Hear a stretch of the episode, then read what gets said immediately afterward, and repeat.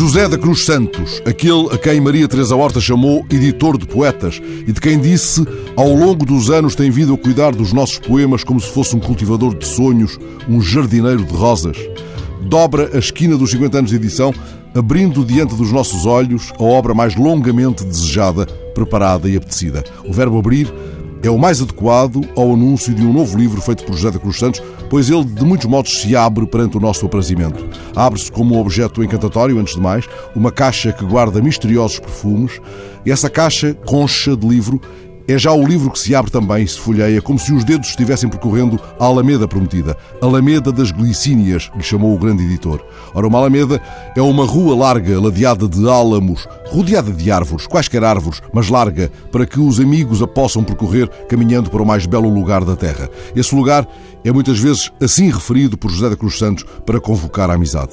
Agora ele faz florescer as glicínias à boca do inverno, dentro de uma caixa que se abre para descobrir um segredo perfumado. Neste caso, as glicínias propagam-se pelo olhar e pelo modo como abrimos lentamente o gomo de cada verso ou retemos nas tantas pinturas e ilustrações feitas para este livro a cor roxa e branca da floração. Crescem devagar as glicínias e enroscam-se em sílabas de ouro nas pérgolas, na pele dos muros.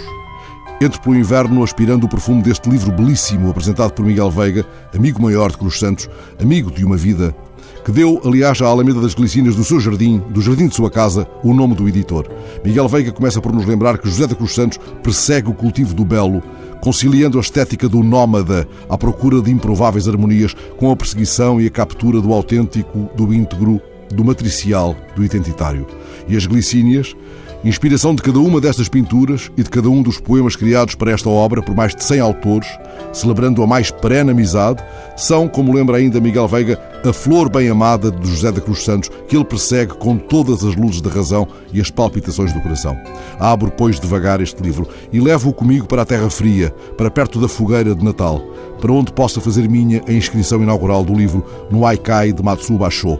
Cansado de caminhar, alojei-me entre as glicínias e quase colho aquele ramo que Alberto Carneiro deixa pender como umas espigas guia, ou a trepadeira que os pássaros de Armanda Passos acometem no muro branco da página, ou o molho de glicínias de Armando Alves que cai do alto da página como um cacho de uvas azuis.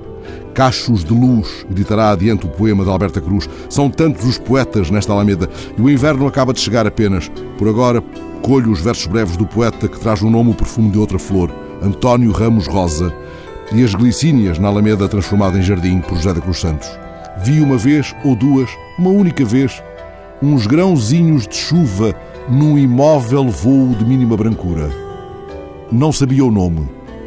Glicínias era o nome delas.